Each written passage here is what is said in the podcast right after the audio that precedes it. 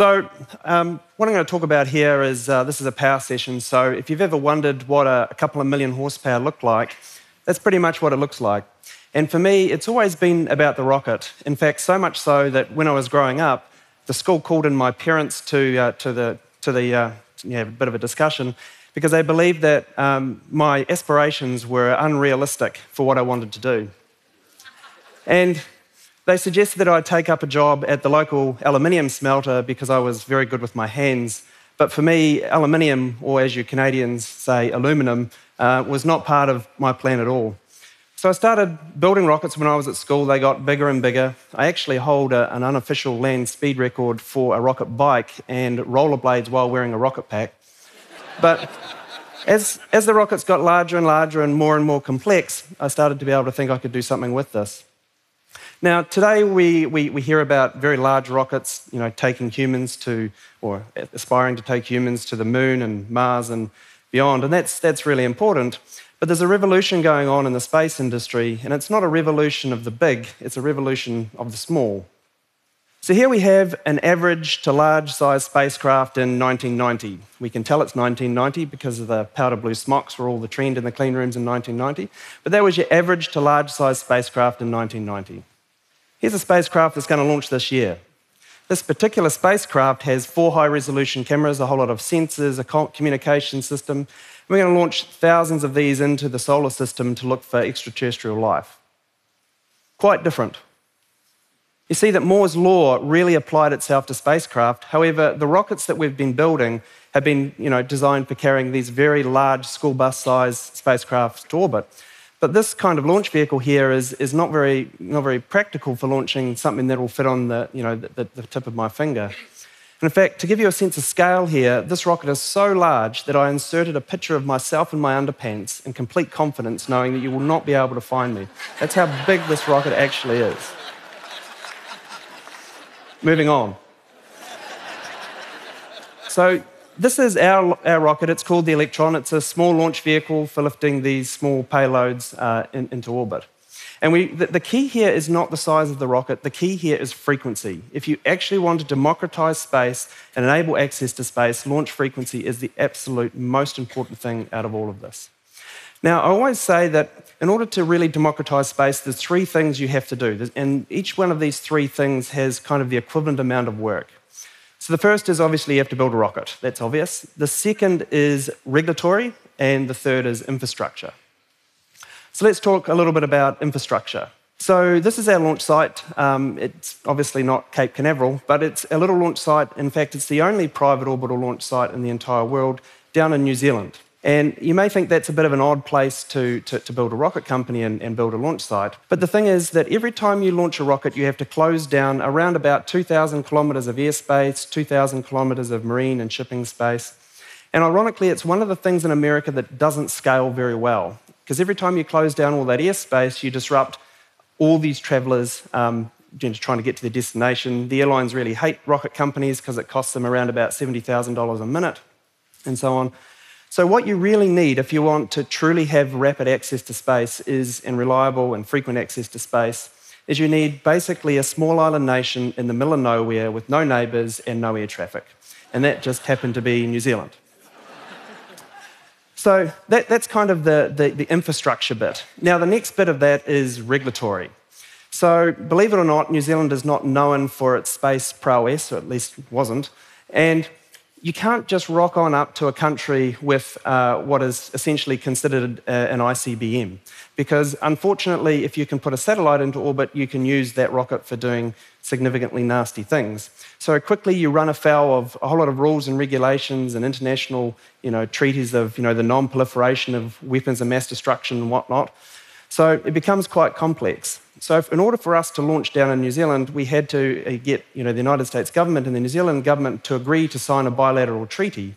And then, once that bilateral treaty was signed to you know, safeguard the technology, the New Zealand government had a whole lot of obligations and they had to create a whole lot of rules and regulations. In fact, they had to pass laws through select committee and through parliament, uh, ultimately into, into complete laws. And then once you have laws, you need somebody who administers them, so they had to create a space agency. And then once they created a space agency, the Aussies felt left out, so they had to create a space agency.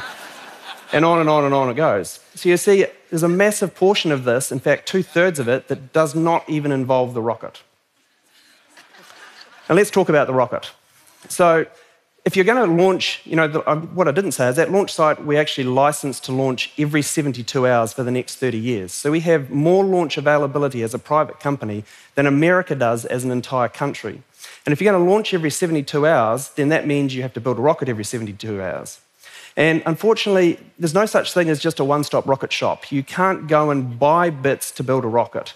Every rocket is absolutely bespoke, every component is absolutely bespoke, and you're in a constant battle with physics every day. Every single day, I wake up and I battle physics. And I'll give you an example of this. So, on the side of our rocket, there's a silver stripe. Now, the reason there's a silver stripe is because there's avionics components in behind there. We needed to lower the emissivity of the skin so we didn't cook the, the, you know, the components from the sunlight. So we paint a silver stripe. Well, unfortunately, as you ascend through the Earth's atmosphere, you generate a lot of static electricity. And if you don't have conductive paint, then you, you basically send lightning bolts down to the Earth. So even the silver paint has to be you know, tribo-electrificated and certified and, and applied and everything. And don't even get me started on the stickers, they're a whole other story. But the, even the simplest thing is always, always you know, a real struggle.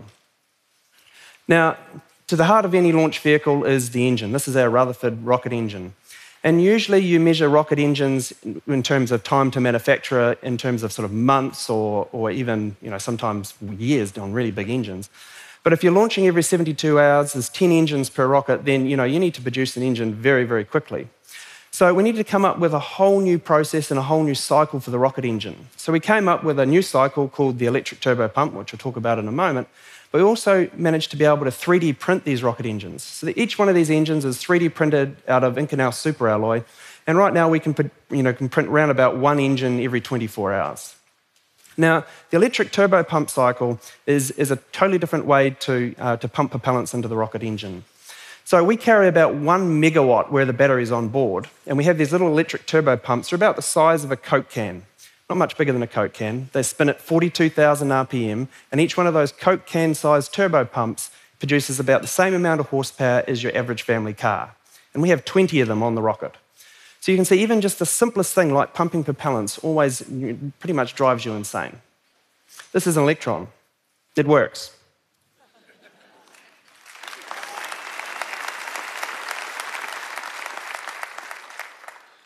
But not only does it work once, it seems to work quite frequently, which is very handy when you've got a lot of customers to, to put on orbit.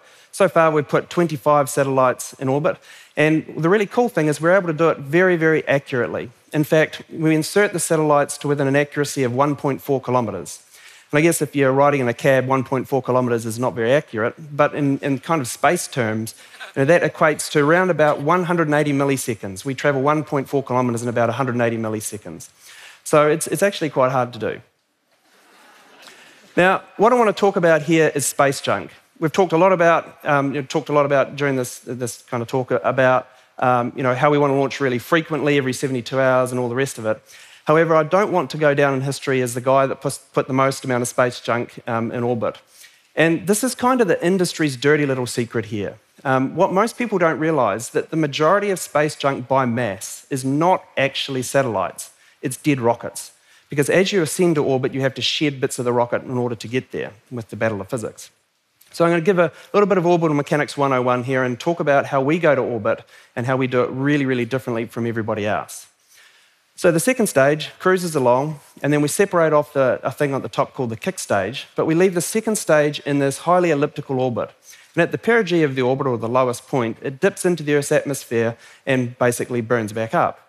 So now we're left with this little kick stage, which is that white thing on the, on the corner of the screen, and that's got its own propulsion system, and we use that to raise the orbit and trim the orbit, and then deploy the spacecraft. And then because it's got its own engine, we put it into a retro orbit, put it back into a highly elliptical orbit, and re enter it into the Earth's atmosphere and burn it back up and leave absolutely nothing behind. Now, everybody else in the industry is just downright filthy. They just leave their crap everywhere up there.